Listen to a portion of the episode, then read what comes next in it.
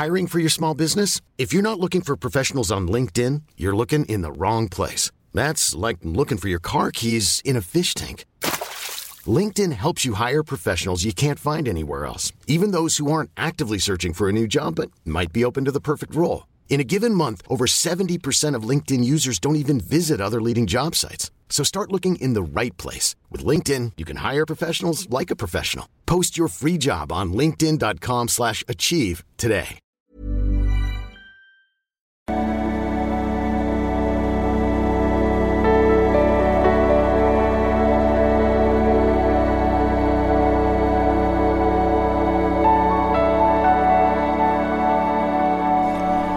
Ja, hallo ihr Lieben, Christian Schauer, Pädagoge, Beziehungscoach, Psychologe. Ich bin in Essen. Nice äh, Lesung aus meinen Büchern. Vielleicht hast du auch Lust zu kommen. Äh, ja, äh, wird scheinbar größte Lesung ever. Und ähm, im Unperfekthaus, pack den Link hier mal drunter. Und heute wollte ich mal was sagen zu der Frage, gibt es so den einen richtigen Partner für mich oder Partnerin. Ähm, also, wo ich ein großes Riesenproblem habe, ist dieser ganze Gehirnwäsche da rund um Soulmates, also Seelenverwandte, äh, wo, wenn es so um den Bereich geht, toxische Beziehungen, weil es gibt wirklich so in dem, sagen wir mal, spirituellen Bereich gibt es wirklich so eine ganze Fraktion, die ihre toxischen Beziehungen bearbeiten, aber nicht so, wie wir das machen hier, sondern äh, unter dem Aspekt, ja, das ist mein Seelenverwandter und ich muss auf äh, meinen Bindungsängstler eben noch zehn Jahre warten oder äh, muss mir noch einen Drecksdreieck äh, reinziehen und bla bla bla und es wird dann so verbrämt mit, das ist mein Seelenverwandter, während es einfach psychologische Prozesse sind, die einen so ein bisschen, ja, ab ähm, oder die eigene Bindungsangst, die einen da hängen lässt in diesen Beziehungen, äh, die unnötig Partner auf den Podest stellt. Also das also so eine Art von richtigen Partner, äh, ja, also vor allem jetzt eine toxische Beziehung oft ist, kann ich natürlich überhaupt nicht äh, nachvollziehen. So, auf der anderen Seite wird ja viel gesagt, ähm, was ich auch oft sage, dass klar ähm, Medien, Hollywood, diese Hollywood-Filme, Disney, äh, ja, propagieren ja viel so dieses, dieses romantische Narrativ, was einen auch oft hält in toxischen Beziehungen, weil dieses, romantische Narrativ häufig am Anfang von auch schlechten Beziehungen, äh, wenn eben diese ganzen Hormone so reinkicken, diese Verliebtheitshormone, äh, dann scheint man das so zu haben und wir alle haben so ein Liebessuchtsystem im Kopf, ne? der eine mehr, der andere weniger. Und also die, diese Verliebtheitsphase so gleichzusetzen mit, das hätte ich aber gern jeden Tag und ich hätte gern den Partner, mit dem ich so jeden Tag äh, verliebt äh, sein kann, äh, das halte ich auch für weitgehend äh, hochproblematischen Glaubenssatz, wo du auch so einer Möhre hinterher rennst, die du vielleicht nie finden wirst, so, ne? Ähm, aber ich bin tatsächlich jemand, der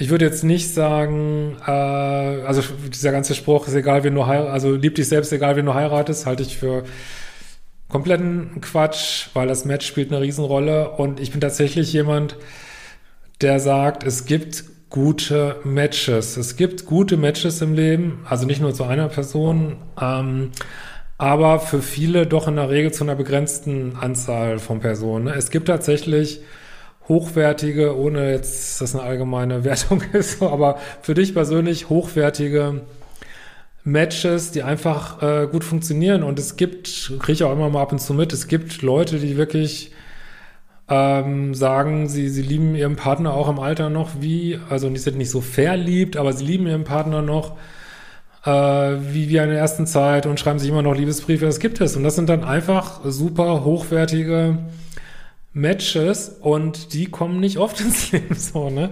Das heißt, ich sage natürlich oft, äh, wenn ich hier so Mails vorlese von ja meistens, die mir schreiben, in ja doch wirklich ganz problematischen oder toxischen Zusammenhängen. Natürlich sage ich da oft, komm, was, was willst du damit? Äh, weil ich es wirklich nicht sehe, was, was soll man damit, ne? Mit einer Partnerschaft, die einen nur fertig macht. Aber Ähm, natürlich gibt es hochwertige Matches, Menschen, die einen wirklich unterstützen, die einem gut tun, die bindungssicher sind.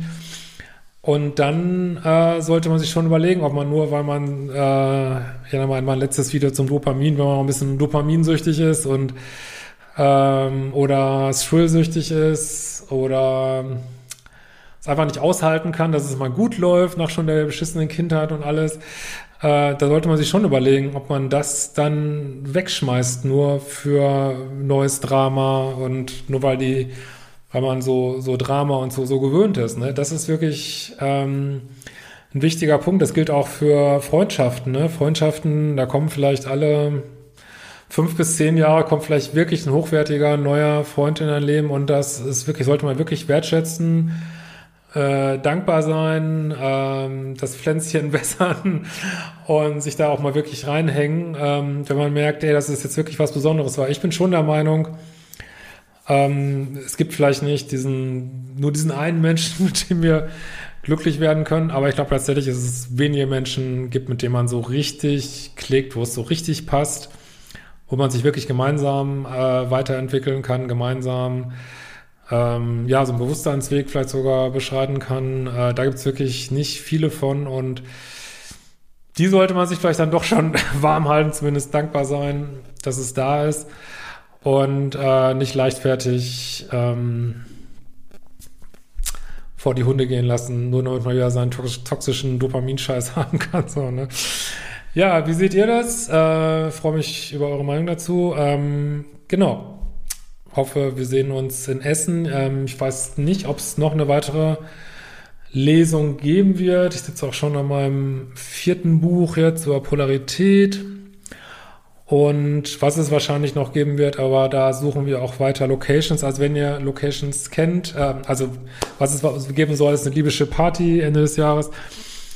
Wenn ihr in einer etwas größeren Stadt äh, persönlich gute Locations kennt, das ist wahnsinnig schwierig. Äh, Gerade so für diese mittlere Größe, die wir so brauchen. Ähm, ja, Locations, also auf, was sich scheinbar häufig eignet, sind so, weiß ich nicht, Bars oder Jazzclubs, wo ihr vielleicht auch noch jemand persönlich kennt, weil häufig, wenn man die so ganz mieten muss, sind sie auch wieder völlig astronomisch teuer.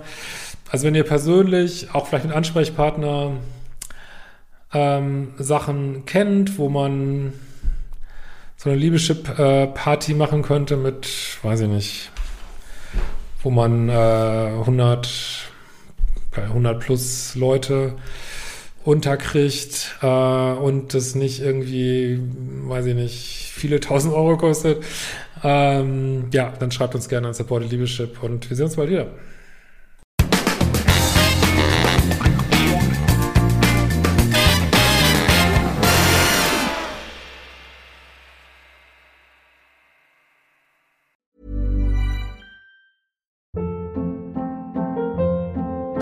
Hold up. What was that? Boring. No flavor. That was as bad as those leftovers you ate all week. Kiki Palmer here, and it's time to say hello to something fresh and guilt-free. Hello Fresh. Jazz up dinner with pecan-crusted chicken or garlic butter shrimp scampi. Now that's music to my mouth. Hello Fresh. Let's get this dinner party started. Discover all the delicious possibilities at hellofresh.com.